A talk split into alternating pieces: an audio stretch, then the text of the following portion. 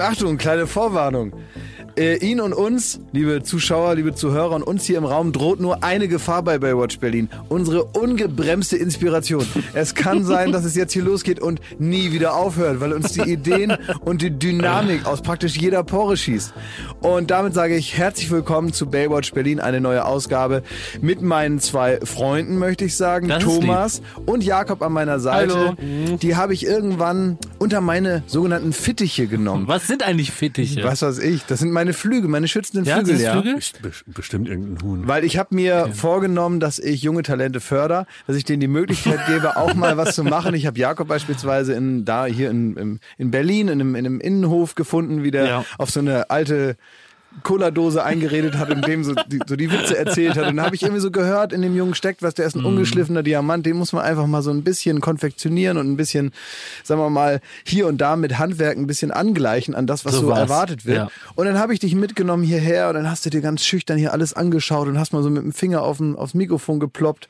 Und ja, jetzt sitzt du hier und Ja. los geht's. Ganz lieb von dir, ja. So ähnlich war es bei Thomas. Äh, Thomas äh, kommt aus so einem Programm für Problemjugendliche und der war ganz oft, äh, ich glaube zum drei oder viermal waren sie mit dir angeln in Finnland, um da irgendwie deine Aggression Halt in den Griff zu kriegen und so. Aber wie das oft so ist, diese, naja, zurückintegrierenden Maßnahmen, die jetzt äh, von deutschen Jugendämtern da sehr fantasievoll gestaltet werden, haben bei denen nicht so richtig gefruchtet. Am Ende gab es immer wieder kleinere Gewaltausbrüche. Aber seit du hier bei uns sitzt, muss man wirklich sagen, geht das alles viel besser. Das Ventil des Drüberredens ist offenbar dann doch etwas, was dir in den Kram passt. Herzlich willkommen zu Baywatch Berlin. Schön, dass ihr da seid. Ja, ich finde, äh, Schmidt, gerade Schmidti war früher viel leichter zu provozieren.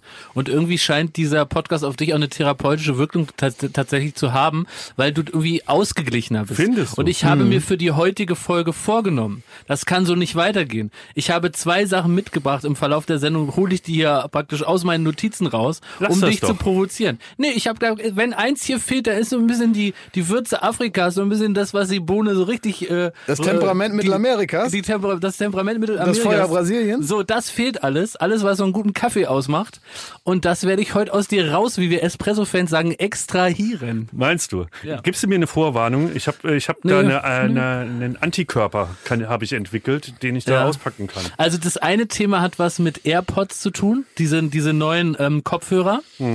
Und da will ich mal äh, dich äh, kritisch fragen, ob das denn alles noch so im Rahmen der Höflichkeit ist, den Einsatz, den du damit betreibst.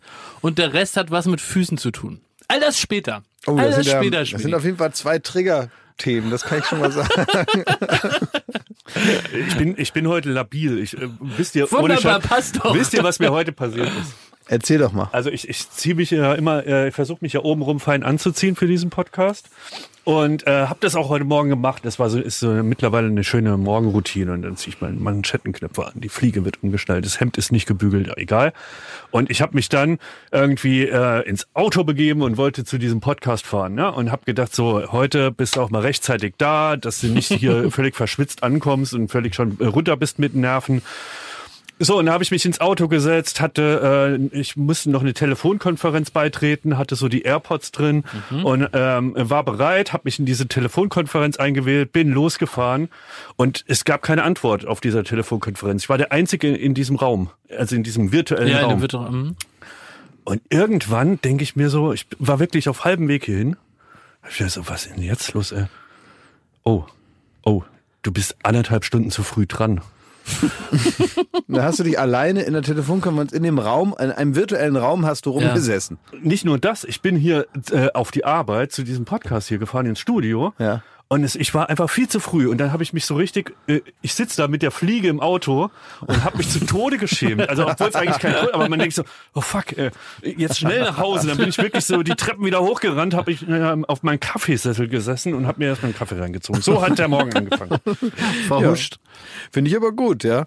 Ähm, ansonsten, wie geht's dir, Jakob? Wie, wie, was Ja. macht das Leben? Du bist heute nicht mit dem Fahrrad angereist, Genau. weil dir das ja zu anstrengend Das war war. Und da habe ich direkt eine Nachfrage. Ja. Du hast dich doch mal so richtig witzig auf die Schnauze gelegt Ja, mit deinem E-Bike. Äh, Ja. äh, da bist du morgens ins Büro gekommen Ja. vor ein paar Jahren, sahst aus, als hätten sie dich verhauen am Cottbusser Tor. Das und stimmt, also richtig so, ähm, als hätte man dir die für einen Film geschminkt. So eine Verletzung hattest du und war zitterste am ganzen Körper und dir kam die Angst noch aus den Augen. Was hätte alles noch Schlimmeres passieren können?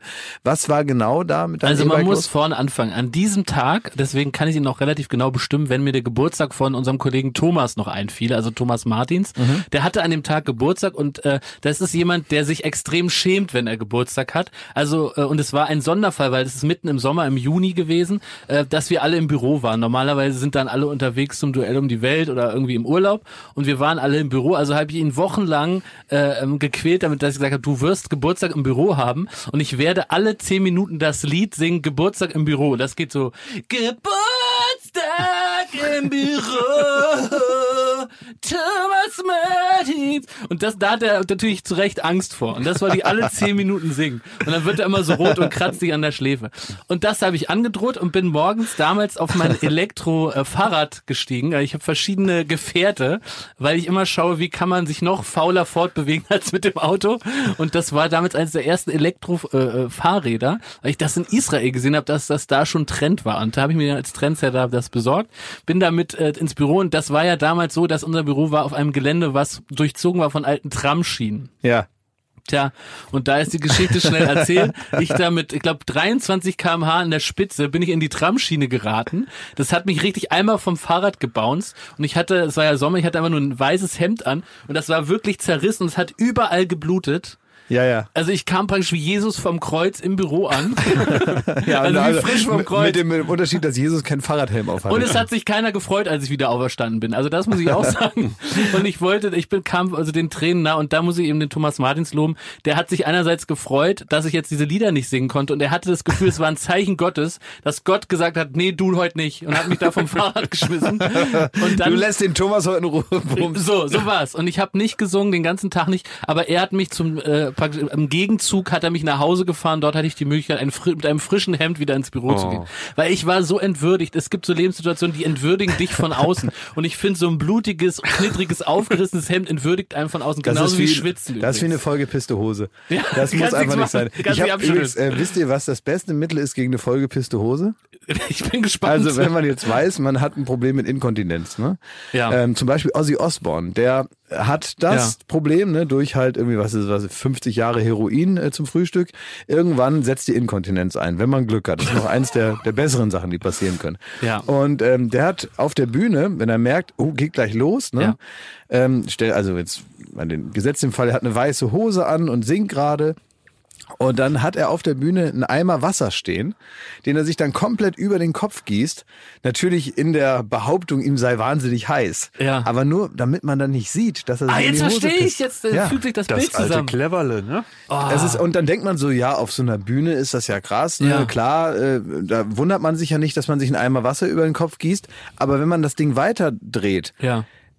Wenn die Alternative ist, sich vor allen Leuten in die Hose zu machen, ist eigentlich in fast jeder Situation des Ja. Lebens ein Eimer Wasser über den Kopf besser. Selbst wenn es im Prinzip nicht zur Situation passt. Also wenn du jetzt im Bewerbungsgespräch bist Ja. und du sitzt da und du Ja. merkst, es geht los. Sofort Wasserglas. Sofort Wasserglas und sofort über den Kopf, über die Hose, am besten einen ganzen Eimer. Klar, wirst du in Erinnerung bleiben als der komische Typ, der sich einen Eimer Wasser über den Kopf gegossen hat, aber immer noch besser als der, der sich in die Hose gemacht hat. Das heißt, also es ist immer die bessere Alternative. Aber ich finde es gut, so Im endlich Kino, mal, egal. endlich in mal, Oper. endlich mal eine Schattenseite von Heroin. also für alle, die immer mal mit dem Gedanken Obacht, gespielt haben, Obacht. ich teste es mal aus. Nein, ihr pisst euch unkontrolliert ein, lasst es sein. Ja, das ist die eine Sache, die nicht gut ist daran. Das Ja. stimmt. Es gibt ja immer mal wieder so Berichte, gerade aus den 80er Jahren, wo man das Gefühl hat, das Ja. haben die sich morgens aufs Brot geschmiert und sind irgendwie alle immer noch da. Also die Rolling Stones oder so, Ja. ne? Die haben das ja alle wirklich äh, jederzeit genommen und jetzt weiß man endlich, es gibt doch schon so ein paar Sachen, die äh, nicht so gut sind Ja, daran. teilweise, wenn du das Weiß-Magazin liest, dann kommst du dir vor wie ein Spießer, wenn du nicht eigentlich schon zum Frühstück alle Drogen einmal genommen hast, bevor du zur Arbeit gehst. Ne? Ja. Also Macht ihr deswegen- nicht? Nein, das ist, glaube ich, nicht ratsam. Ich habe zu viel Angst davor.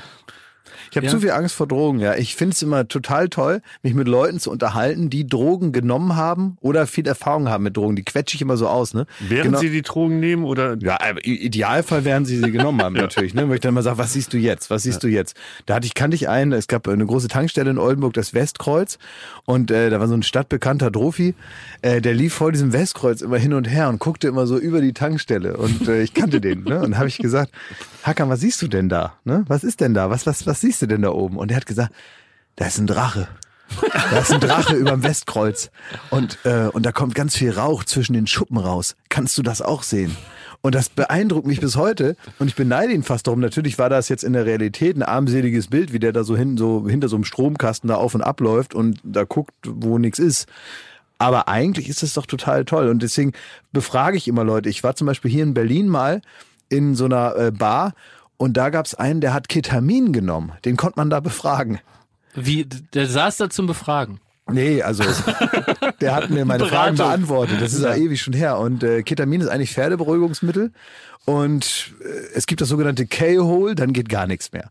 Was bedeutet das? Ja, dann kann man sich irgendwie, kann man nur noch irgendwie die Augen bewegen, sonst nichts mehr. Ne? Also man macht eine Reise durch den eigenen Geist. Und ich weiß, nicht, ich habe es ja noch nie genommen. Aber der hat mir zum Beispiel erzählt, er sei ein Ketanaut.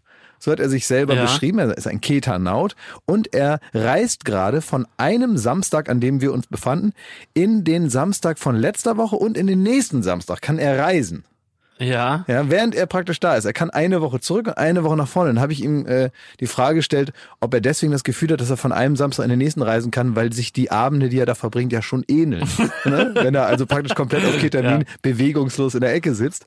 Äh, das kann ja sein, dass, dass man jetzt nicht mehr genau weiß, war das jetzt KW 51 oder KW 37. Nach Lottozahlen hättest du ihn fragen sollen.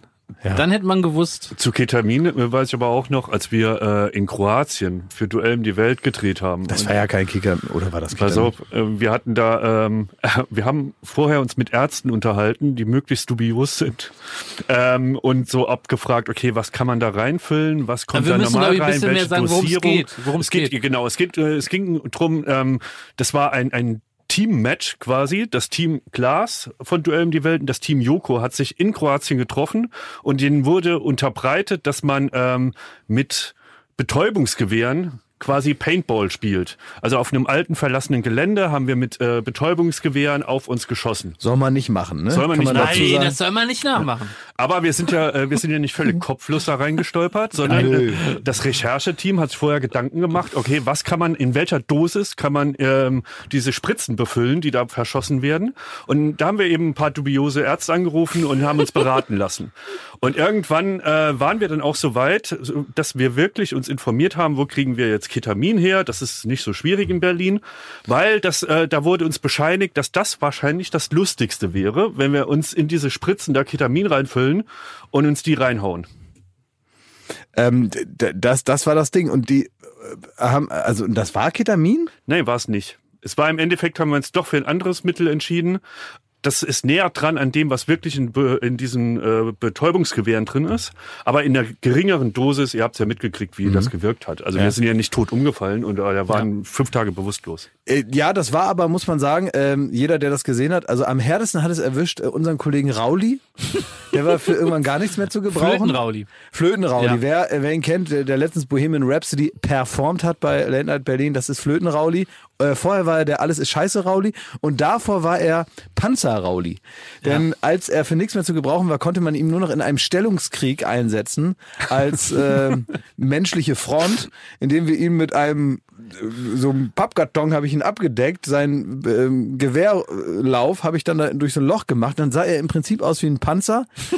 Und so konnte man ihn noch ganz gut verwenden in unserem, in unserem Kampf gegen das andere Team. Das war im Prinzip ganz gut und er hat sich fürs Team geopfert da. Das war auch eine der spannendsten Sachen, an der ich je teilgenommen habe. Muss ich wirklich sagen. Das hat Spaß Hatte gemacht, Durchgäng Nee, ich fand eben nicht. Das hat mir keinen Spaß. Mir war das zu spannend.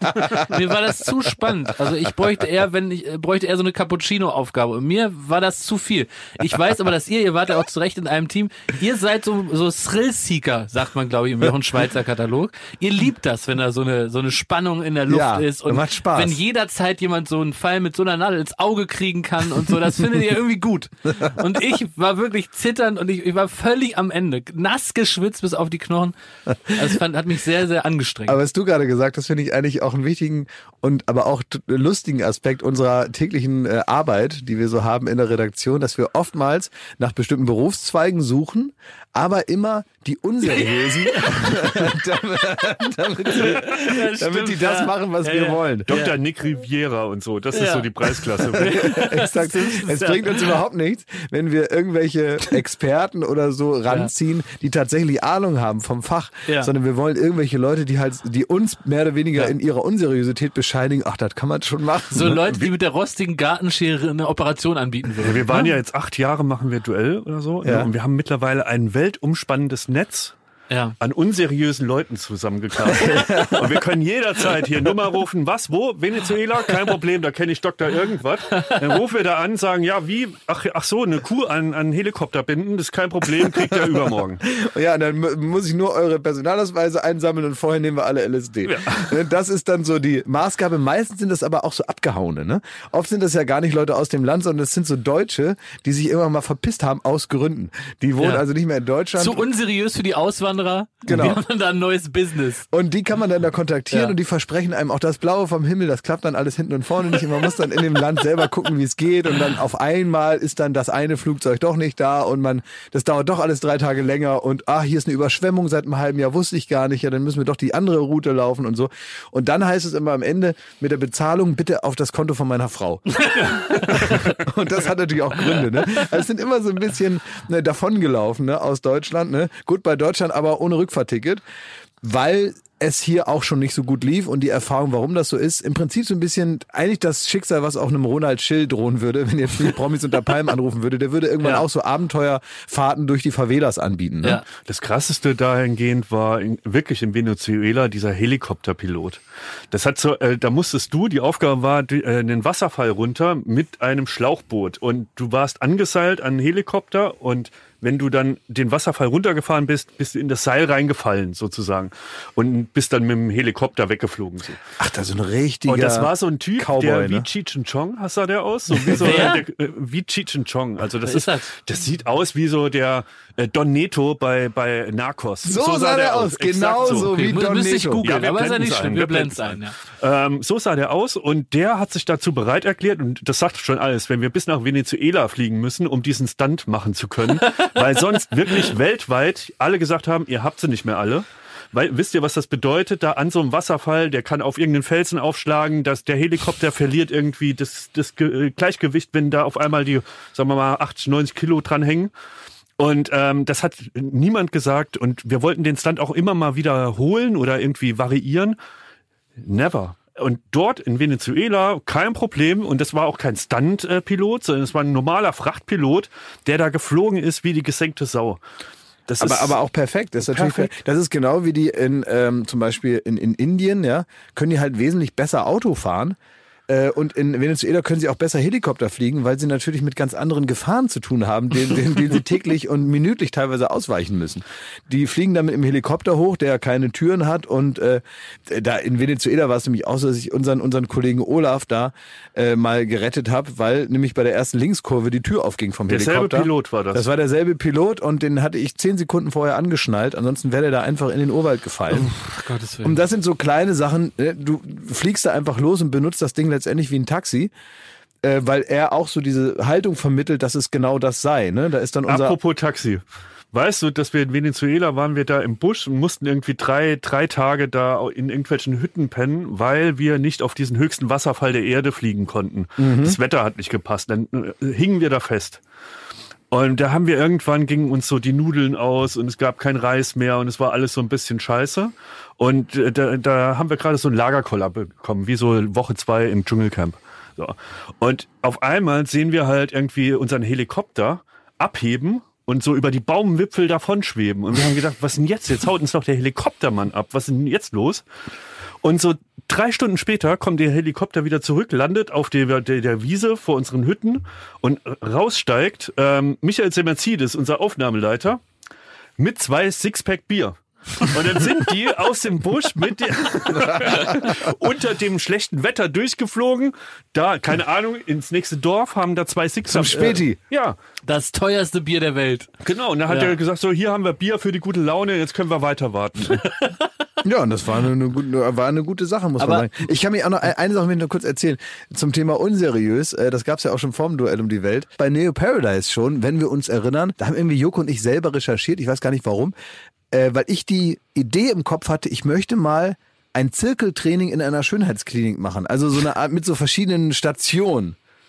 Versteht ihr, so eine Art Beastmaster, aber, aber in der Schönheitsklinik, dass ich alles mal ausprobiere.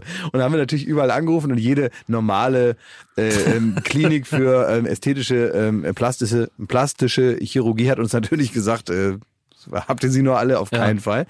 Äh, und dann so beim zehnten, weiß noch, dass Joko neben mir saß, ich hatte den so am Apparat und äh, der hat sofort gesagt, ach nö, das klingt ja witzig.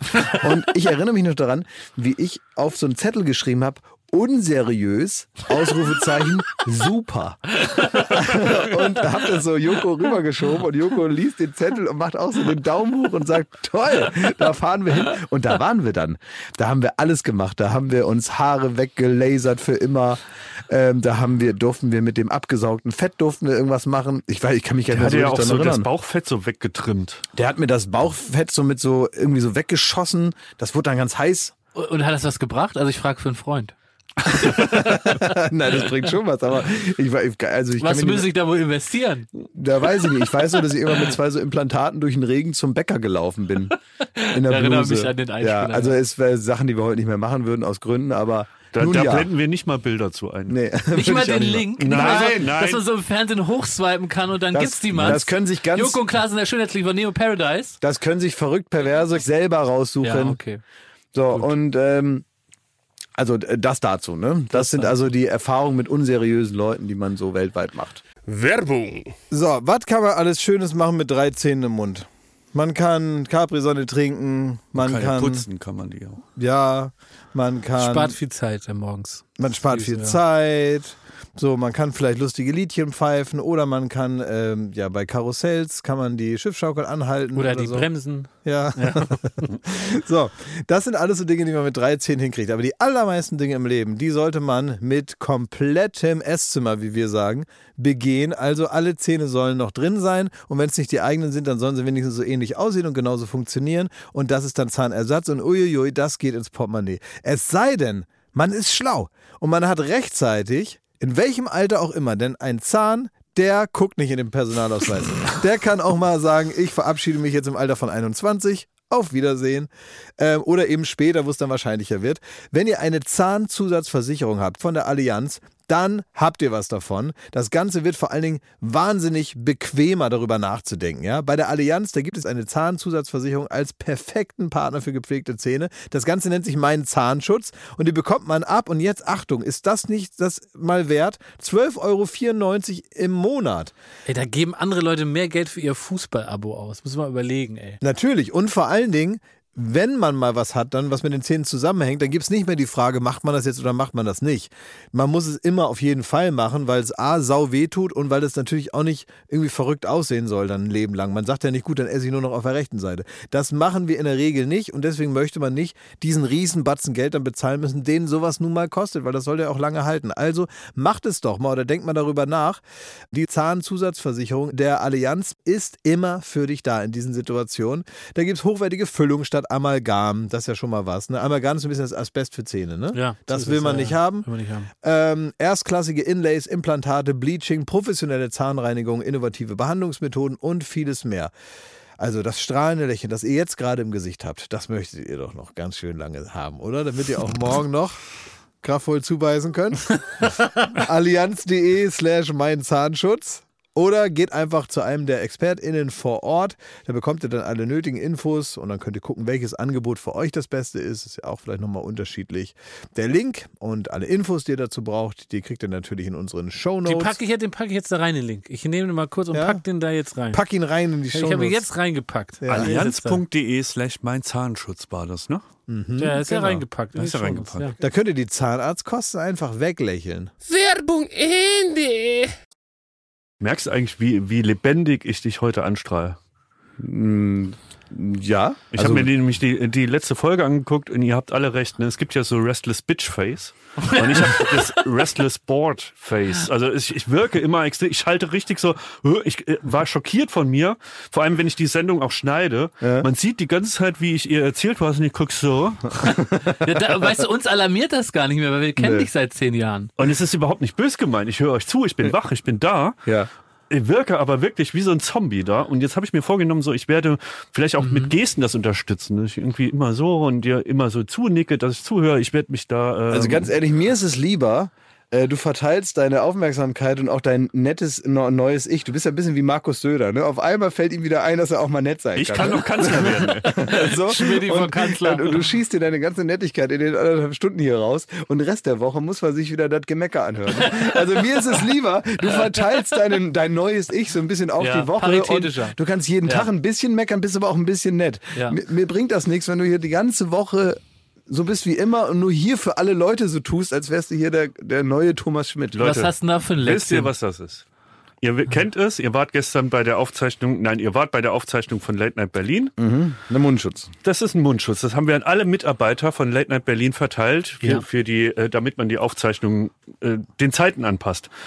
Und also haben wir im Grunde auch bei der Probe äh, im Studio gesessen und hatten diesen Mundschutz auf. Und das Geile ist, und ich finde, das muss man dringend, wenn es Sachen gibt, die nach der Corona-Krise erhalten bleiben müssen, ist es die Akzeptanz von solchen Mundschützen. Ja, das stimmt, ja. Und nicht wegen der Hygiene oder sonstiges, sondern So, das wäre mir jetzt wichtig gewesen. wenn man sich das umschnallt, ja, und so saßen wir gestern in der Probe. Und für dich, Glas, war es, oder auch für niemanden, war es ersichtlich, ob man wirklich darunter lacht oder sich gerade zu Tode langweilt. Und naja, das- aber es war ja klar, dass ihr lacht, weil ihr könnt euch ja nicht langweilen. Nee, also A, ist es ja Das ist ja klar. Es ist ja faktisch unmöglich, sich zu langweilen in der, in der, in der Das Probe. ist unmöglich, ja. Ja. Aber äh, Also deswegen habe ich da nicht geredet. Also man konnte eure Emotionen nicht rauslesen, Ja.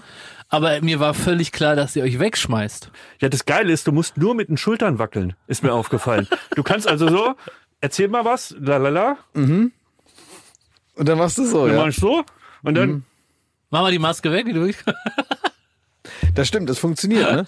ähm, aber eine Sache, die du vielleicht auch lernen musst im Laufe deines Lebens, ich weiß nicht, ob das noch klappt, ähm, weil du jetzt ja auch jetzt keine knackige 22 mehr bist, äh, mit den Augen lachen. Das wollte ich auch gerade sagen. ich weiß ja. nicht, ob das mit den Augen Ja. lachen. Ich zum Beispiel, ich glaube, ich kann ganz Du gut bist mit den, mit den Augen Ich lachender bin mit Typ. den Augen lachen. Ne? Ich würde auch sagen, hier, guck mal. Ja, ja, du kannst ich auch lache so mit den richtig- Augen. Ja. Aus mir heraus. Schmidt lacht nicht so richtig mit den Augen. Nee. Ja. Nee, nee, nee, das sieht aus wie Drücken. das sieht nicht aus wie Lachen. muss mir das Wasser über den Kopf schütten. Äh, eine andere Sache wollte ich noch sagen, die ich mal grundsätzlich mal an alle rausgeben wollte, ähm, die mir persönlich in meinem Privatleben aufgefallen ist, die ich nicht mehr so oft hören möchte.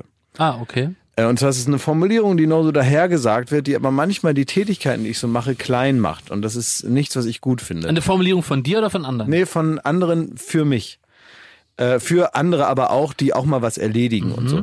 Ihr kennt das doch, wenn ihr, und das ist ja momentan vielleicht häufiger so, wenn man mal so Sachen anpackt, die lange liegen geblieben sind, mal dies ausmisten, mal das machen, mal das machen, mal irgendwie die eine Lampe nochmal neu anbringen. Den weißen Schrank mal ausmisten. den weißen Schrank mal ausmisten oder Das mal, Ungetüm.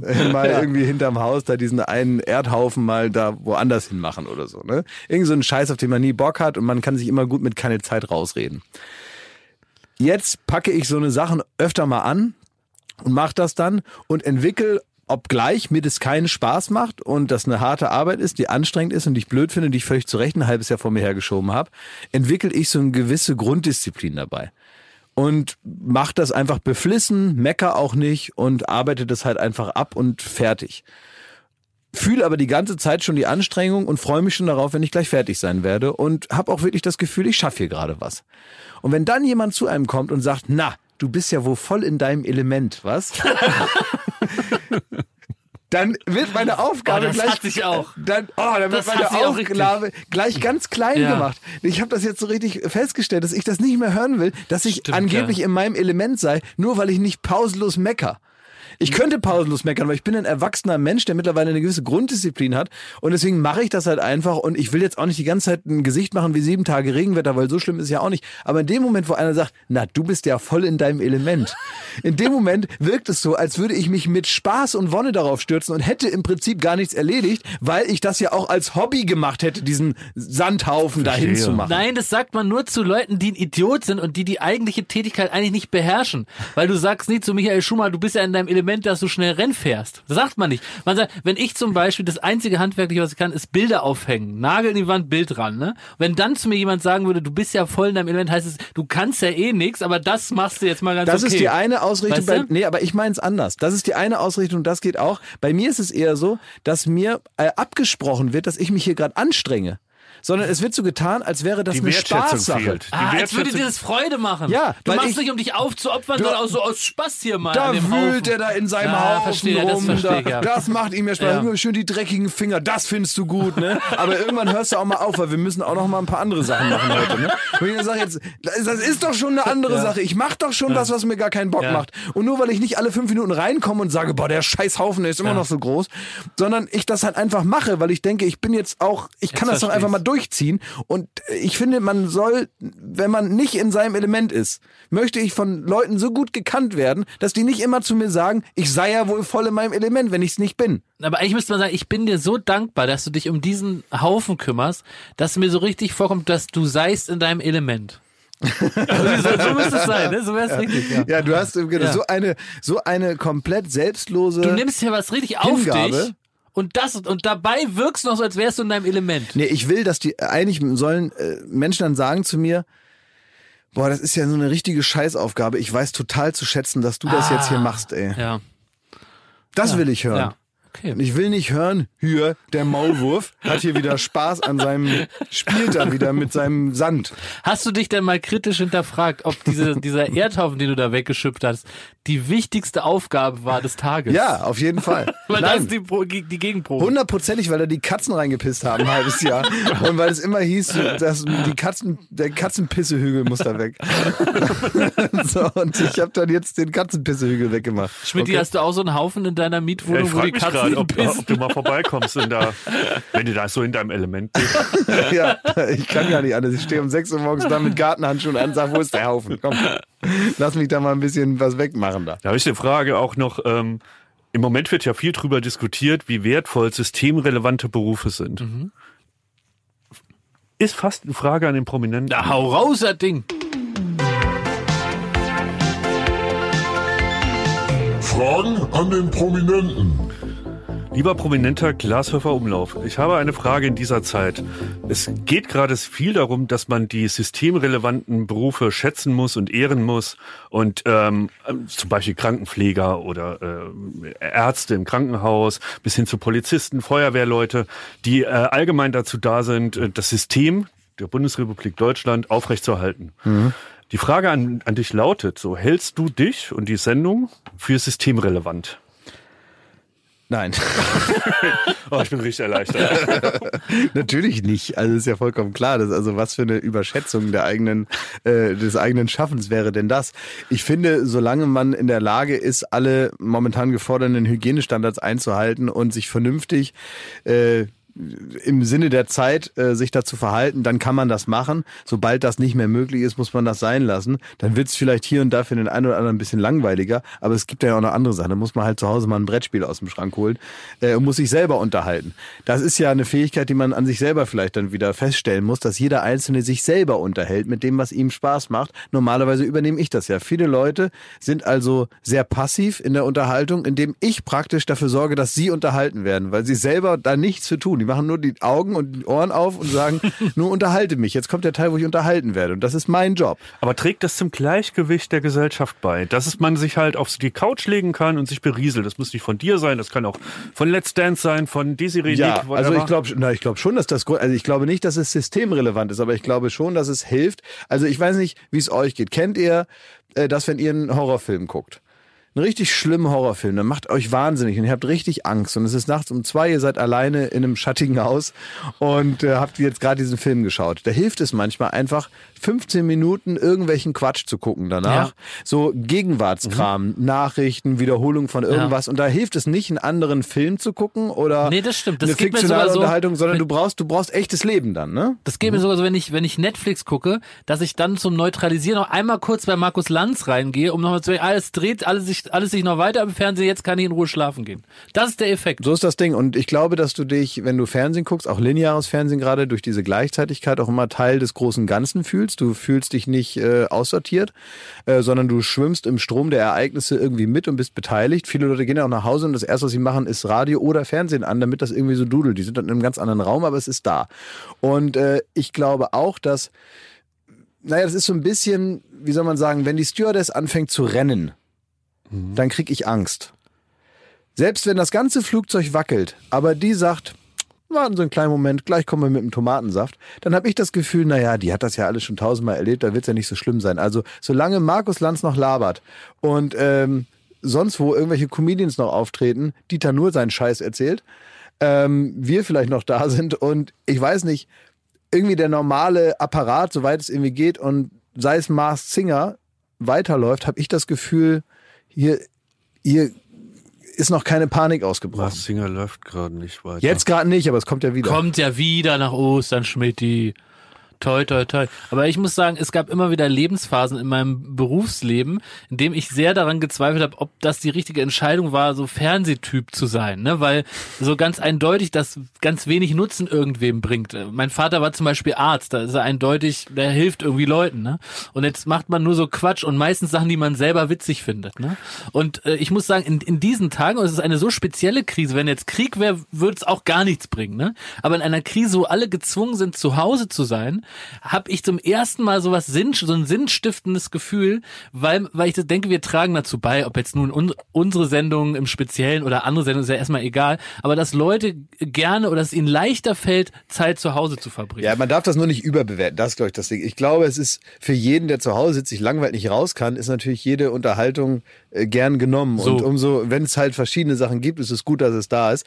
Wenn es nicht da wäre, wäre das auch nicht schlimm. Das wird man auch irgendwie hinkriegen. Aber es hilft halt äh, äh, dazu, sich auch abzulenken, dass man auch nicht die ganze Zeit darüber nachdenkt. So dieses Interesse an so Corona-Berichterstattung, obwohl ja die Brisanz jetzt keines, kein bisschen abgenommen hat und auch die Nachrichtenlage sich ständig weiter aktualisiert, merkt man, dass das Interesse so ein bisschen abflaut, weil viele Leute auch manchmal so ein bisschen die Nase voll davon haben und sagen, ich informiere mich einmal am Tag, was ja im Prinzip auch reicht.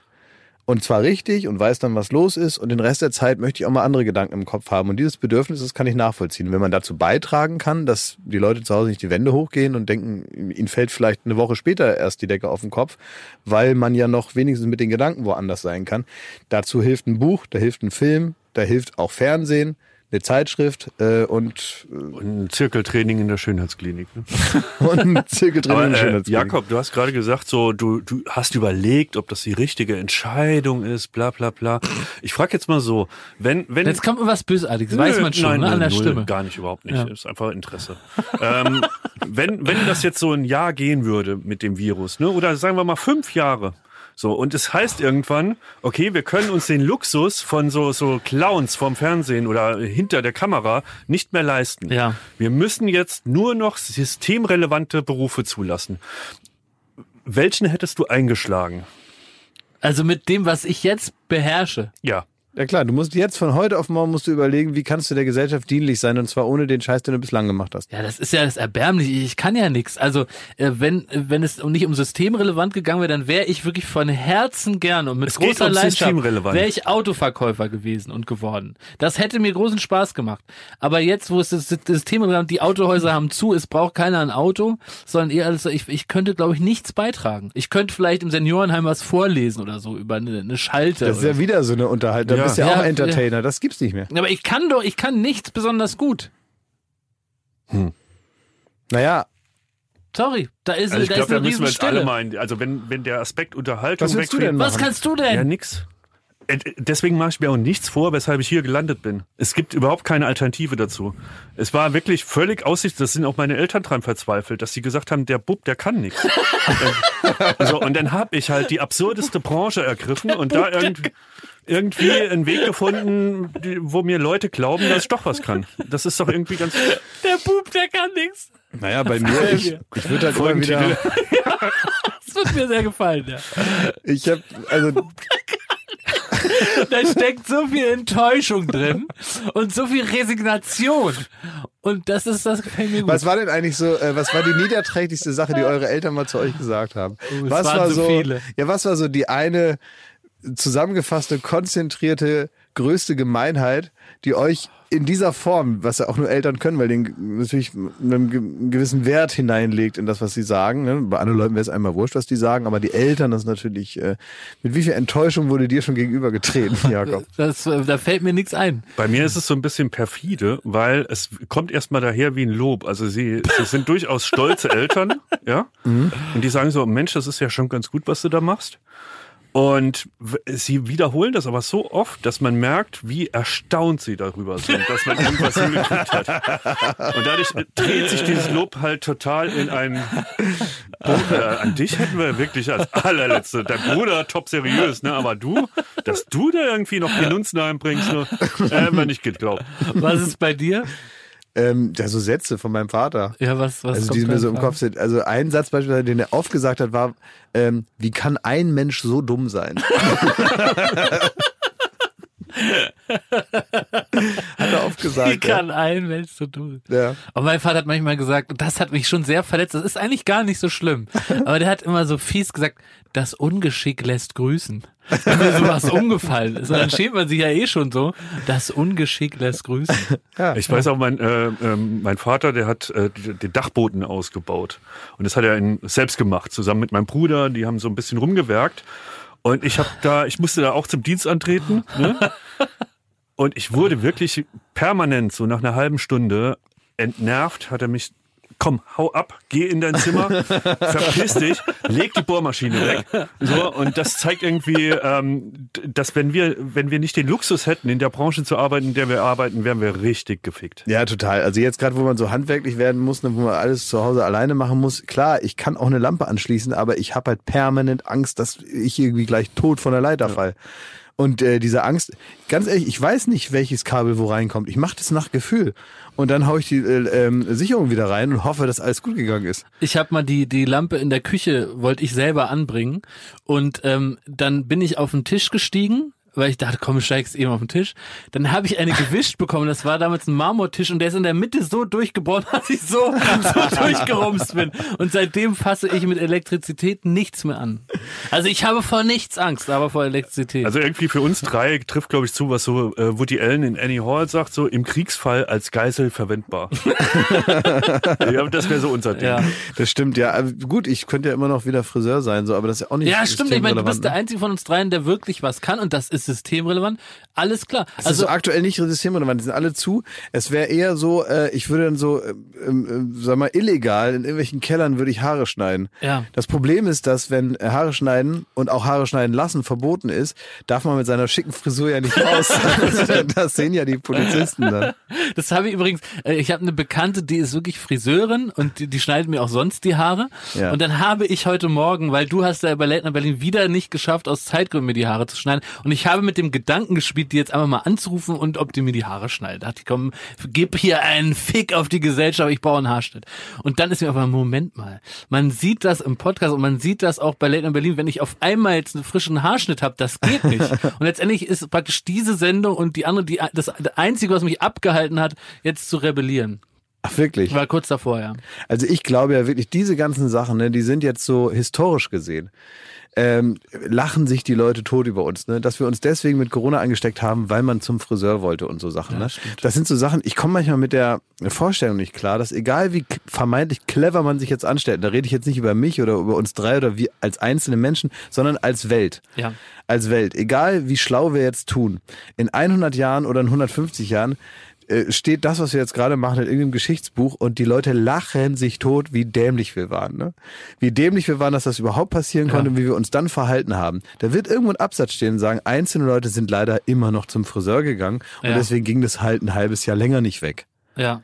Das wird Das da drin stimmt, da stehen. Wir werden, und das ist Brief und Siegel darauf, wir werden die Lachnummer der Leute in 150 Jahren sein. Wirklich. Die dümmsten Leute, die je gelebt haben, die vor dem Coronavirus standen wie der, der, das Schwein vom Uhrwerk, wie äh, der Ochs vom Scheunentor und keine Ahnung haben, was hier eigentlich passiert. Aber so sind irgendwie auch die Deutschen. Es fällt mir auch selber an mir selbst auf, wenn ich gerade einen Parkspaziergang mache, ne, dann gehe ich eigentlich nur raus, um zu gucken, welche Ficker draußen sind. Und ich glaube, und das ist meine feste Theorie, dass ihr alle und dass wir alle nur rausgehen, um zu gucken, welche Arschlöcher draußen gerade sind und zu gucken, wer, was sie da verloren haben. Und so läuft jeder. Und diese Vorstellung finde ich witzig durch einen Park und alle gucken sich so an, ah, du Arschloch. Der wohnt aber nicht bei dir, ne? Sei da schön. Ah, ja, ja. Aber es so stimmt geht wirklich, es weiter. wenn man ja. jetzt unterwegs ist, Ja. dann äh, läufst du durch den Park und man sieht auch Ja. so Menschenansammlungen, die da am Ufer sitzen Ja. oder so. Also das, das gibt's doch nicht, das Ja. gibt's doch nicht. Und man ist ja selbst Teil davon, aber man sieht es nicht, dass man selbst da Teil dieser des Problems ist. Ne? Ja, und ich habe da so einen Blick Ja, das für. ist, aber das ist das alte Ding, Ja. man steht nicht in der Schlange, man ist die Schlange. Ja. Genau, und ich habe da so einen Blick inzwischen für entwickelt, dass ich sehe, okay, das ist in Ordnung, dass sie zusammenlaufen, weil die sehen aus wie in einer WG. Da wird man sehen, das sind zwei Leute, so selbst Altersspektrum, etwa gleiche Klamotten, die den Abstand halten und wenig reden, weil die haben sich nichts zu sagen, die sehen sich ja jeden Tag in der Stinkbude. Ne? Wenn aber Leute so ganz intensiv sich unterhalten und sich dabei anlachen und noch über Gags lachen, dann sind das zwei Freunde und dann haben die nichts im Park zusammen verloren. Und die gucke ich dann auch böse an. Weil die sich, äh, sagen wir mal, zu sehr darüber freuen, dass sie sich gerade haben. Exakt, genau. Habt ihr die Meldung gelesen, dass ähm, äh, Berliner Polizisten hier im Park rumgelaufen sind mit einem Zollstock und haben bei Leuten, die auf irgendwelchen Parkbänken saßen, gemessen, ob das die vorgeschriebenen 1,50 Meter sind. Und da wird's schon wieder schön deutsch. Ja, also wir sind auch nicht gemacht für sowas. Ich meine, das sind grundsätzlich natürlich Regeln, die keiner in Frage stellt und äh, die sein müssen. Und natürlich, klar, man muss alles standardisieren. Man kann jetzt nicht sagen, ja, so um und bei ein bis zwei Meter. Das funktioniert halt nicht für einen Gesetzestext. Und das funktioniert auch nicht für eine Regel, die man ausgeben muss für eine gewisse Zeit, sondern da steht halt 1,50 und da steht nicht 1,49 oder 1,51, sondern steht 1,50, weil irgendwas muss ja reinschreiben. Dass dann da einer mit dem Zollstock ankommt und guckt, ob das nicht wirklich auch 1,48 sind, das zeigt natürlich, dass man nicht kapiert hat, wie Regeln aufgestellt sind und was man dann damit machen soll. Das heißt einfach nur, das hier sollt ihr machen und 1,50 ist das, was wir uns vorstellen. Dass wenn du 1,49 machst, wirst du nicht gleich tot von der Bank fallen. Aber ja, das, aber das, das ist natürlich klar. Man muss doch einfach mal kapieren, dass man solche Regeln erstmal ausgeben muss, weil die für alle gleich sind, damit man sich dran gewöhnen kann, damit man weiß, was gemeint ist. Wenn sich alle dran halten würden, käme auch keiner auf die Idee, mit dem Zollstock loszuziehen, wenn man grundsätzlich verstanden hat, was jetzt zu tun ist. Aber ich finde, es gibt in unserer Gesellschaft zu wenig Regeln. Es, der technologische Fortschritt und die Anzahl an Regeln halten nicht, halten nicht, die sind nicht auf Augenhöhe. Und da kommen wir zu Kollege Schmidti und seinen Earpods. Schmidti, du bist Fan von diesen, ich weiß nicht, ich, ich sage jetzt immer den Produkt, das sind ja diese kleinen Pinörkel, mit denen man telefonieren und Musik hören kann, ne? Von Ja. einer großen, vom großen Technikunternehmen. Und da gibt es keine Benimmregel für. Und ich muss sagen, du bist das die ganz hässliche Fratze von diesem Gerät, Ja, ja. weil du das auf eine Weise nutzt, wie es äh, menschenunwürdig ist. Du packst diese Dinger rein, morgens, wenn du ins Büro kommst, also noch zu Zeiten, als wir alle im Büro waren, und äh, dann nimmst du die nicht mehr raus. Und du gehst auch, Klaas und ich sitzen da, besprechen und sagen, setzt du dich dazu und hast aber die Dinger noch drin. Und man weiß überhaupt nicht, bist du jetzt ansprechbar? Telefonierst du parallel? Äh, hörst du vielleicht einfach äh, parallel ein Hörbuch? Und es ist einfach so, ich habe diese Kevin Hart Doku auf Netflix gesehen, ne? Und Kevin Hart ist ein Muster, ist genauso ein Schwein wie du. Weil der kommt da rein zu seinen Mitarbeitern und hat grundsätzlich Kopfhörer im, im Kopf. Und das ist das respektloseste, was die moderne Technik zu bieten hat. Und ich fordere erstens Regeln und ich möchte, dass wir uns heute auf welche einigen.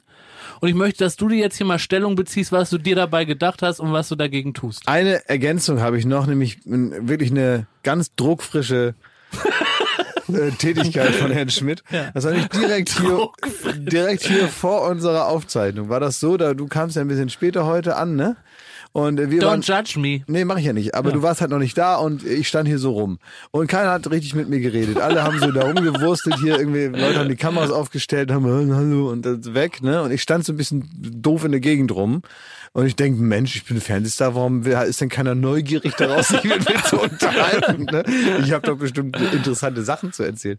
Ähm, und dann kam Schmidt rein, der wohl irgendwie auch schon länger da war, mit diesen Kopfhörern auf Ja. Ähm, und hat so den Anschein gemacht, er sei in einer Konferenz. Ja. Hat auch sein Handy in der Hand, aber er hat nie was gesagt die ganze Zeit. und irgendwann dachte ich mir nach einer Viertelstunde, weil er stand einfach da und hat aus dem Fenster geguckt und hat diese Dinger drin. Ich möchte es mal von dir wissen. War das eine Konferenz oder hast du einfach Noise Cancelling gemacht und hast aus dem Fenster geguckt? Ich fühle mich hier wie, wie äh, so ein republikanischer Politiker bei Jon Stewart, so Crossfire. also was ist denn Äußer los? dich, äußer dich. Äh, ich bin ich bin großer Fan davon, ja und also zugegeben, ich kann es ja jetzt sagen, weil wir halt gerade keinen normalen Bürobetrieb haben. Ja. Aber manchmal könnte es sein, dass ich sie vielleicht ein bisschen länger drin lasse, als es nötig wäre. Und das heißt, eine Aha! Telefonkonferenz ist ab. Und ich lasse sie mal drin, weil man, man hat so Ruhe. Ich, das ist wie Yoga für mich. Ich Nee. kann durchs Büro laufen, ich werde nicht angesprochen. Es Ja, gibt das einfach, ist nämlich der Punkt. Du willst dich ansprechbar Du nutzt die. Höflichkeit anderer Leute zu Richtig, deinen Zwecken. Das ist es. Ich, Du missbrauchst die Höflichkeit anderer Ja. Leute. man Schamlos. könnte aber auch sagen, dass im Grunde das mal weggelassen wird, was so unnötig durch den Raum geplappert Nein, wird. Nix. die Leute lösen ihre Probleme selber, die du lösen musst. Ich weiß jetzt gar nicht, was, warum bin ich denn jetzt hier so Also am ich möchte jetzt, dass wir, ne, dass wir für diese ganzen ungeklärten äh, zwischenmenschlichen Dinge jetzt eine Regel finden. Wie sieht die Regel aus mit solchen Kopfhörern? Probiert's doch erstmal aus, wie so ein Büroalltag ist, in dem äh, man immer diese Nein, das ist AirPods unhöflich. Ich habe die Dinger doch und ich benutze die auch, aber ich mache sie dann wieder raus, weil ich So. das, weil ich möchte nicht die Höflichkeit anderer Leute Richtig. missbrauchen, weil das macht man nämlich. Wenn jetzt zum Beispiel, man kennt das und äh, das kennt ihr jetzt mittlerweile nämlich auch, weil ihr seid jetzt auch so vor der Kamera, Leute. Manchmal ist es so, man unterhält sich und um einen herum wird gewurstelt sozusagen. Ja. Ne? Da wird so, werden irgendwelche Mikros angebracht, da wird dann irgendwie noch eine Lampe aufgehängt, da wird eine Kamera ausgerichtet, ein äh, Stativ wird hoch oder runter gefahren, so so so so Tätigkeiten, für die man was können muss und wo wir nichts beitragen So können. ist es. Und äh, dann sitzt man da so und äh, unterhält sich in der Zeit und hofft dann darauf, dass dann irgendwann einer sagt, so, wir sind fertig, geht los. Ja. Und manchmal stellt man dann fest, bis man dann fragt, sag mal, ähm, was machen wir denn jetzt eigentlich? Und dann sagt irgendeiner, nee, wir warten eigentlich nur auf euch. weil praktisch, weil praktisch so höflich einem Ja. gegenübergetreten wird, dass es heißt, naja, ihr sprecht ja gerade noch, wir machen das nur zum Zeitüberbrücken, aber die, niemand will einen unterbrechen und sagen, wir legen los, wenn ihr Lust Ja. habt, wir wollen jetzt nicht in euer Gespräch reingehen.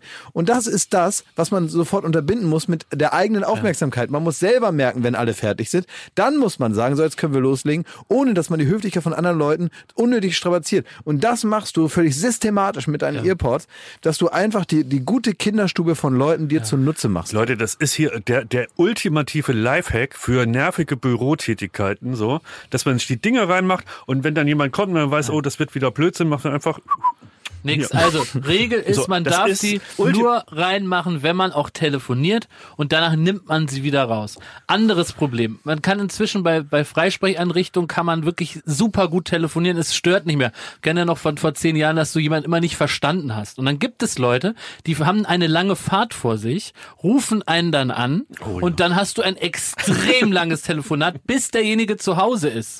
Das nervt, ja. Und du bist aber gar nicht in derselben Situation. Das ist ein Live-Podcast. Wirst du missbraucht, äh, So. als wärst du ein Live-Podcast. Ist das, darf das weiterhin erlaubt sein? Wie kann man das beschränken? Ja, das kann man einfach beschränken, wenn man sagt, bist du im Auto? Wie lange hast du noch? Was gibt es zu besprechen? Dass man die drei Sachen erstmal Also eine Agenda klärt. vorgibt. Eine Agenda vorgibt. Ja. Dass man sagt, wie beim Meeting, da gibt es ja auch meistens so eine, so eine Sache, die man machen muss. Übrigens, eine Sache wollte ich noch schnell sagen, bevor wir dazu kommen, zum Thema Earpods. Ähm, ich habe äh, letztens ähm, äh, auch von einer jungen Dame gehört, die ein Kopftuch trägt, die aber auch gerne Earpods benutzt. Ja. Und sie sagt, das ist wirklich fast unmöglich. Weil niemand sieht, dass sie Earpods drin hat und die Leute sie die ganze Zeit anquatschen. So bis sie sich irgendwann und äh, davon habe ich dann tatsächlich auch noch mal, äh, ist offenbar ein bekanntes Problem, davon habe ich sogar noch mal ähm, aus irgendeinem Land ein Foto gesehen im Internet, Ja. wie die wirklich einen Zettel auf der Stirn hat, wo drauf steht, ich trage Earpods, lass mich in Ruhe. Das, muss doch vereinbar mir. sein Ja. mit seinen äh, mit, äh, mit mit den Dingen, die man gerne machen möchte, wie Ja. zum Beispiel ein Kopftuch tragen, wenn es einem wichtig Stimmt, ist. Ja, muss man äh, jetzt mittlerweile dran schreiben, ich habe Earpods im Ohr, lass mich bitte in Ruhe. Ne?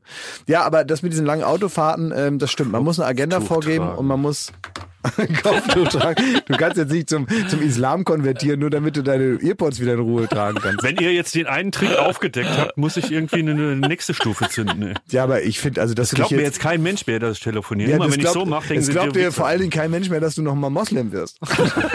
also, das muss jetzt ja auch Dafür nicht sein. isst der Bub zu gern Fleisch, ne? Und vom Schwein am liebsten die Leona. ja, lecker. Mm. Aber ich finde das Problem, das du ansprichst, Ja. das eine ist ein Lifehack.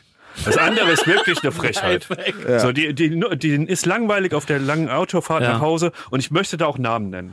Ich Ja. möchte Namen nennen, die Was? werden auch nicht gebiebt. Es ist Hannes Hiller, der ist äh, Unterhaltungschef von ProSieben. Der hat äh, jeden Abend hat der einen langen Heimweg, der fährt nach äh, von München Augsburg. nach Augsburg und der nutzt uns immer, um durch diese Autofahrt zu kommen. Du weißt, wenn um 18 Uhr Hiller klingelt, dann kommst du vor halb acht nicht aus diesem Telefonat raus.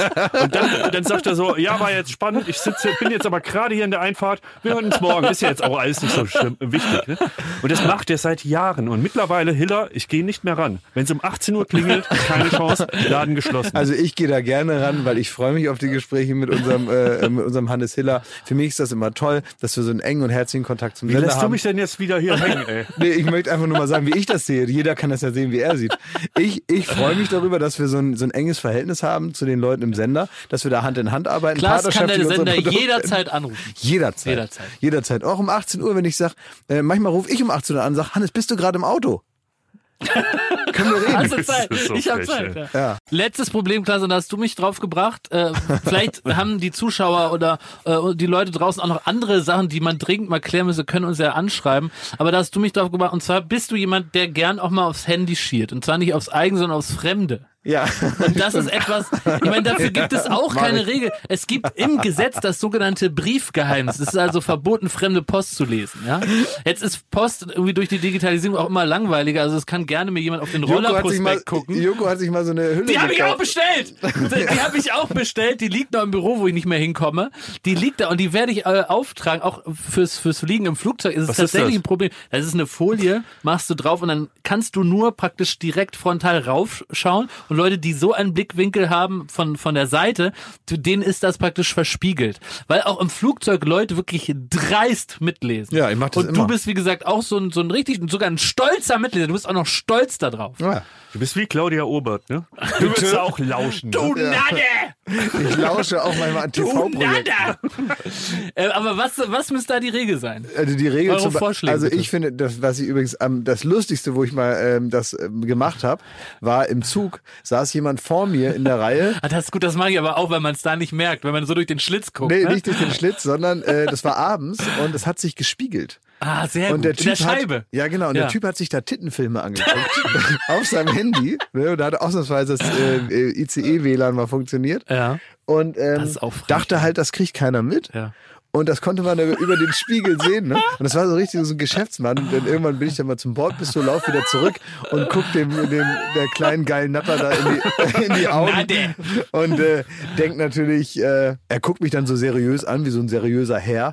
Äh, und ich weiß ganz genau, was er gemacht hat. Ne?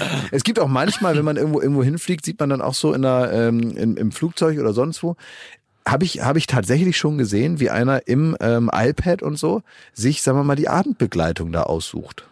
Was heißt das? Naja, also es gibt Diese ja Escort-Service. so, wo man einfach sagt, na, mit wem gehe ich heute denn mal essen? Ach.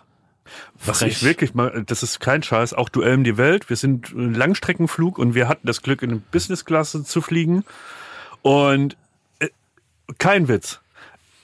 In dem Sitz neben uns, es war dann so der, der Gang dazwischen, aber im Sitz daneben saß ein Asiate und der hat äh, Pornos geguckt auf dem iPad. Und das Verstörende war aber, er hat es überhaupt nicht versteckt. Der hat es nicht ausgemacht, wenn die Stewardess kam und die Nüsschen gebracht hat oder so. Das hat den ein Scheiß gejuckt, ob was wir darüber denken. Der hatte einfach das iPad aufgeklappt und hat geguckt, wie da gebumst wird. Aber hat er sich das einfach angeguckt, so nach dem Motto, na, wie geht's wohl weiter jetzt, die Geschichte da in dem Ding oder so? Oder war es doch Game of Thrones und nur eine pikante Szene?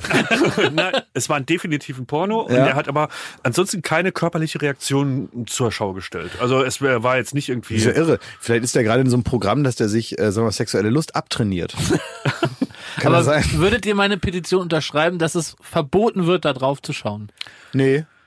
Würde ich Ja, nicht du nicht, ja, aber da brauche ich extra die Folie für, Folie für Ich 10 bin Euro. neugieriger Typ. Es gibt ja auch Leute, Ja, aber die, das ist, du kannst ja auch nicht bei mir in den Schrank gucken, wenn du bei mir zu Besuch bist, auch wenn du neugieriger bist. Es Wenn wir beim Promi-Dinner sind, darf ich da reingucken? Ja, dann ja. Und auch bei hier, wie heißt es, Shopping Queen darfst du auch reingucken, Ja. meine Kleider anschauen. Ob die dir, ob die dir passen. Ja, also ich, ich, ja, ich weiß, macht man eigentlich nicht und so, aber ich bin neugieriger Typ, war ich immer schon. Und ich will dann auch wissen, äh, mit wem du da schreibst. Ich kenne dich ja mittlerweile auch gut. Ich finde, ich habe auch ein bisschen Anrecht darauf zu wissen, mit wem du da schon wieder schreibst. Oder? Nee, hast du nicht. Hab auch ein, ich habe auch eine Privatsphäre. Mann, Mann, Mann. Apropos Schreiben, ey, mich, mein Postfach wurde überflutet von einer Frage, die an Schmidti geht und ich würde gerne die Technikecke noch einmal, hopp. noch einmal Oh öffnen. ja, bitte, ich will Komm. auch. Hau Das mal war letzte Schmidti, Woche. es Hat- sind technische Fragen und Ja. die Leute suchen inzwischen, weil du nicht uns. antwortest, suchen die Leute den Weg über Klaas und mich und, und fragen uns die Sachen und es ist unsere Bürgerpflicht, das zumindest an dich weiterzuleiten. Komm, einmal Technikecke.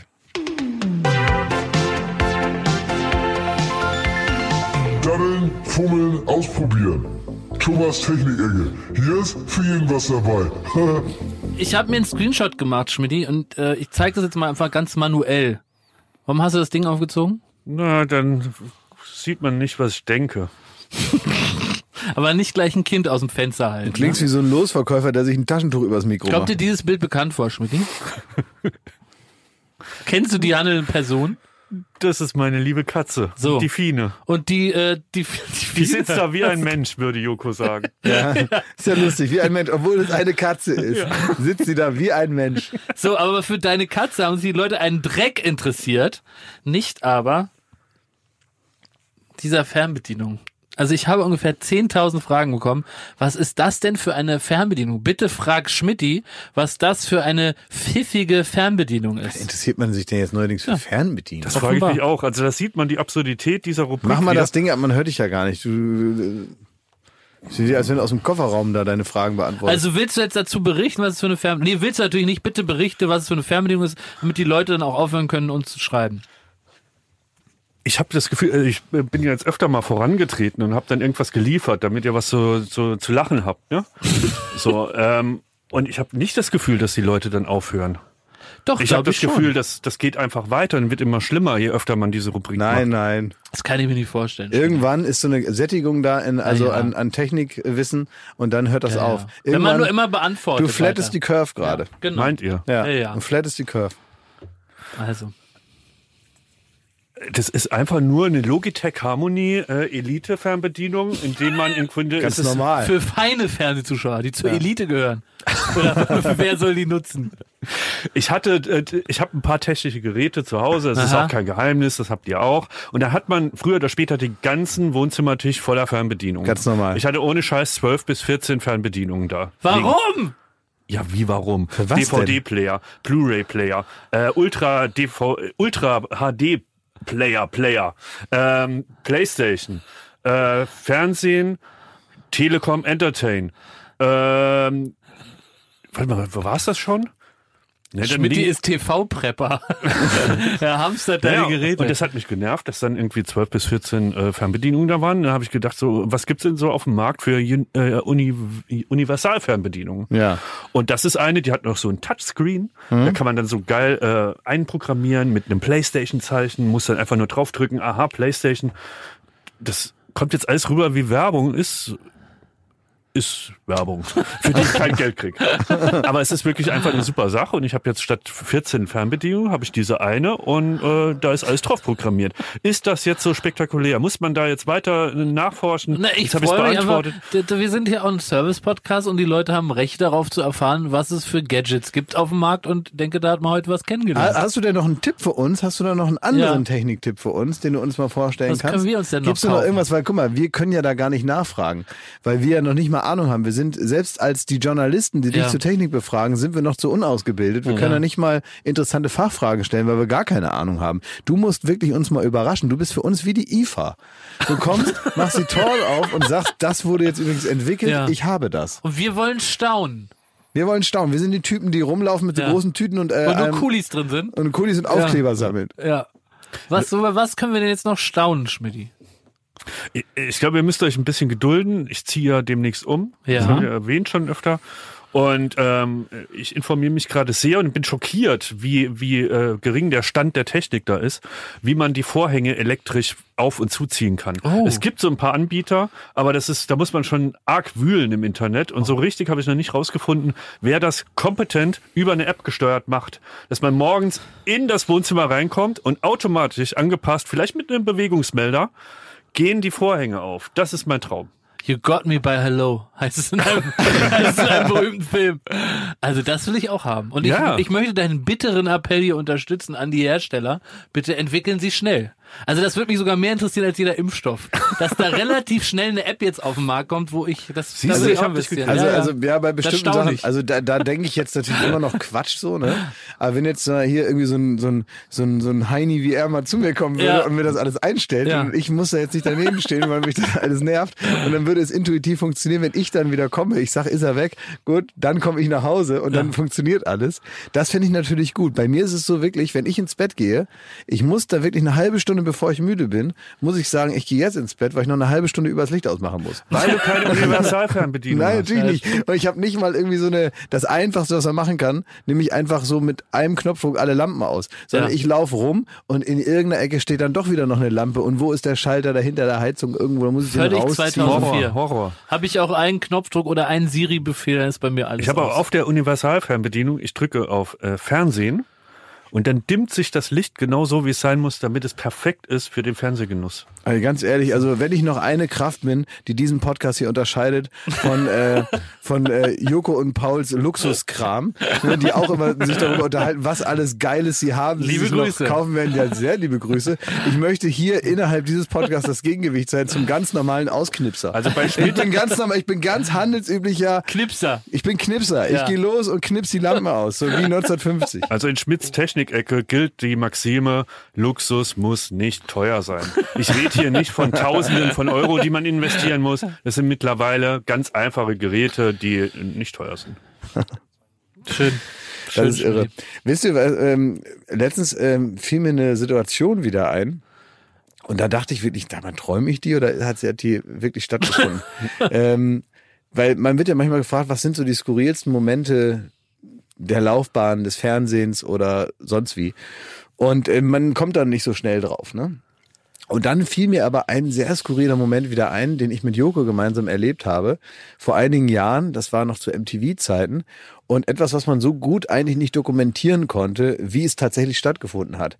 Wir waren gemeinsam unterwegs beim sogenannten äh, ähm, Gumball Race. Ah ja. Mhm. Könnt ihr euch daran erinnern? Das ist so ein Autorennen von so durchgeknallten, einmal um die ganze Welt. Wir kannten da irgendwen, der uns da so reingeschleust hat. Und dann haben wir für MTV einen Beitrag da gedreht, haben das auch alles selber gemacht und waren also auch mit dem Auto unterwegs. Da startest du in London, fährst dann irgendwie sonst wo lang, keine Ahnung, irgendwann auch mal durch Deutschland und dann bist du irgendwann, äh, dann geht's nach Schweden hoch und so und von da aus fliegst du dann rüber nach Amerika, nach Kanada und äh, endet irgendwann in New York. Und das Ganze geht nur sieben Tage, also man hat da eine Menge wegzufahren und so, dann werden die Autos alle rübergeflogen. Also richtiger super Quatsch von so Menschen, die dann da mit einem vergoldeten Ferrari da mitfahren und so. Und es ist auch eine sehr interessante Truppe, die da zusammengestellt wird, die das dann auch macht. Das ist natürlich arschteuer. Wir haben nichts bezahlt, weil wir dann da so drüber berichtet haben und daher mitgefahren sind. Auch dann mit dem Auto von Europcar sind wir dann bis wir uns erwischt haben. Ne? Und äh, das war also, wir hatten die sagen wir mal, die normale Variante gebucht und die anderen halt die große, luxuriöse Variante. Und dann sind wir durch Deutschland und wollten das machen und dann fiel auf, ach so, Autorennen auf deutschen Autobahnen ist ja verboten. Darf man gar nicht. Das heißt, es mussten dann spontan all diese Autos auf so Hänger geladen werden und dann mussten all diese Menschen, die da mitgemacht haben, äh, in Busse einsteigen, in normale Reisebusse aus Holland. Wir kamen nicht aus Amsterdam, mussten durch Deutschland und wollten irgendwie nach Dänemark. Und dann mussten da alle in so alte, so richtig so so Busse, mit denen man auf Klassenfahrt fährt. Meierreisen. Meierreisen, so in der Art. Ne? Und wir fuhren und fuhren und dann fuhren wir tatsächlich aus Holland dann Richtung Dänemark in meine Heimat vorbei. Ungefähr meine Heimat bei Fechter. Ja. Fechter ist ungefähr da, wo Oldenburg ist, ne? So. Und ich kenne das aus meiner Kindheit. Ich kenne auch diese ganzen Tankstellen aus meiner Kindheit, weil wir da natürlich rumgefahren sind. Überall wir Verwandte und Freunde und so. Und ich kenne dieses ganze Land und ich kenne teilweise die einzelnen Raststätten, an denen wir vorbeigefahren sind. Und dann war es so, dann sagten die Busfahrer dann irgendwann, tut mir leid, wir müssen jetzt unsere gesetzliche Pause machen. Von zwei Stunden. Ja, klar. Mhm. Natürlich. Und dann sind also die Busfahrer mit diesen ganzen Leuten, ich beschreibe gleich, wer das alles ist, in Fechter, in meiner Heimat, an eine Tankstelle gefahren und dann mussten wir da einfach so zwei, drei Stunden abhängen. Die ganzen Multimillionäre mit ihren Luxuskarren, mit dem goldenen Lamborghini und Exakt, in meiner Heimat. Und man wünscht sich ja immer, dass man so als Zwölfjähriger wünscht man sich ja immer, dass man so richtig coole Freunde hat Ja. und dass dann so die Coolen von der Schule einen dann sehen und man Ja. denkt, guck mal, was ich für coole Ja. Freunde habe. Ne? Ja. Und jetzt war so eine Situation, wo ich dachte, hoffentlich fährt irgend so ein Arsch von früher mit seinem tiefer gelegten äh, äh, Fiat 500 äh, mit Unterbodenbeleuchtung, auf den man damals schon immer so stolz war. Irgend so ein Penner von der Realschule, auf der ich war, der soll jetzt hierher fahren und soll soll sich Kippen kaufen und soll sehen, mit wem ich hier bin. Spoiler, es ist nicht passiert, es ist keiner gekommen, aber ich war vorbereitet. Ich war nämlich an der Tankstelle in, mein, in meiner Heimat mit äh, einer sehr guten Gang. Bei mir war Exhibit, Nein, der, dieser, der, der Rapper. der Rapper Exhibit. Bei mir war der Herrscher von, die Herrscherfamilie von Katar. Die waren mit dabei, die Söhne oder irgendwie äh, Verwandte von denen. Dann war mit dabei äh, eine feine Auswahl also, also, ähm, äh, von ähm, Cypress Hill, DJ Max war mit dabei und Tony Hawk. Und eine Menge Scheichs, die ich nicht zuordnen konnte, die in Scheißklamotten da rumgelaufen sind, wo wir noch Ärger bekommen haben, weil Joko die noch gefragt hat, ob sie sich ein bisschen zu Hause fühlen hier an der Tankstelle.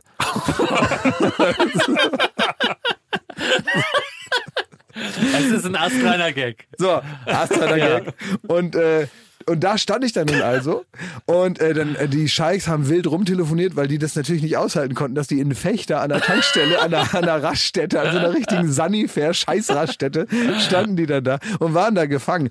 Was machen, was macht so ein Scheich? scheitern an so deutschen Busfahrerregeln. Ja, Die haben Ja, alles stimmt. Geld der Welt, reicher als Gott. Ne? Und da kommt aber hier der, der Helmut. Die haben dann Ja. probiert, einen Helikopter zu besorgen und es hat nicht geklappt. Da kam kein Helikopter. Irgendwie haben sie dann out of nothing, kam dann auf einmal so eine, äh, so eine, so eine, so eine Dreiergruppe Maybachs angefahren. Nein. Und hat die abgeholt und zur Grenze gefahren. Da haben die dann auf uns gewartet.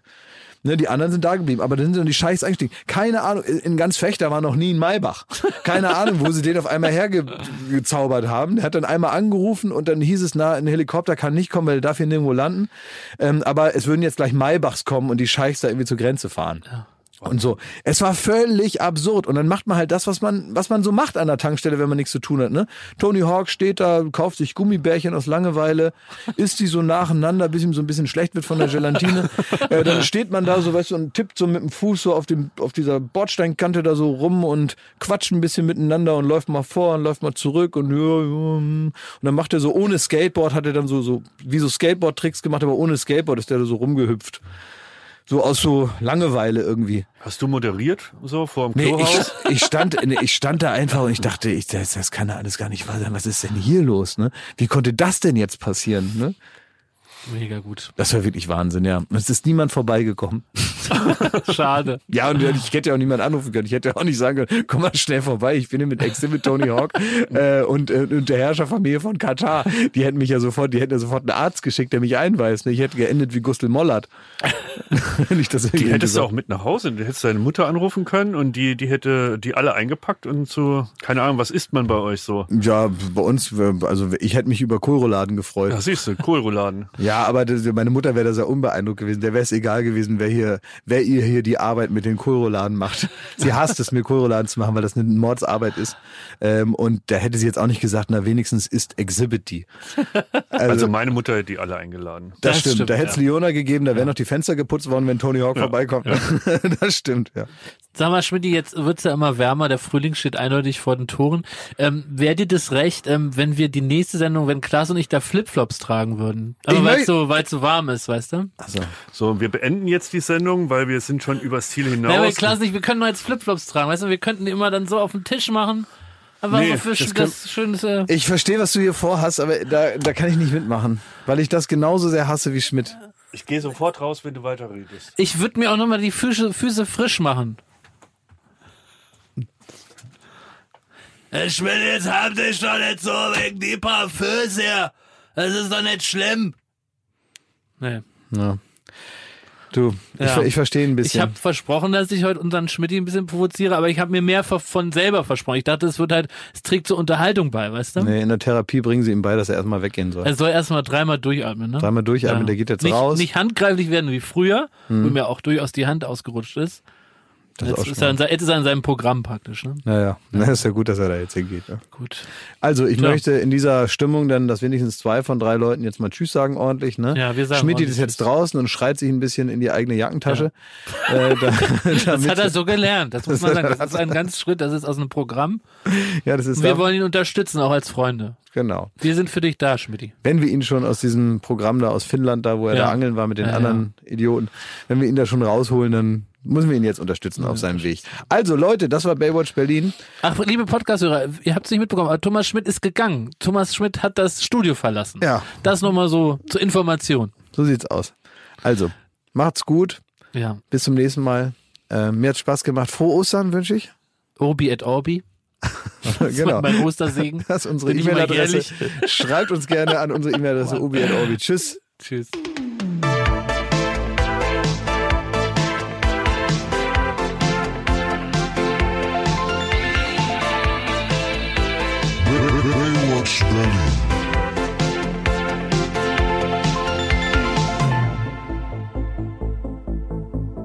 Baywatch Berlin ist eine Studio Bummens Produktion in Zusammenarbeit mit Late Night Berlin und freundlicher Unterstützung der Florida Entertainment. Neue Folgen gibt es jeden Freitag, überall wo es Podcasts gibt.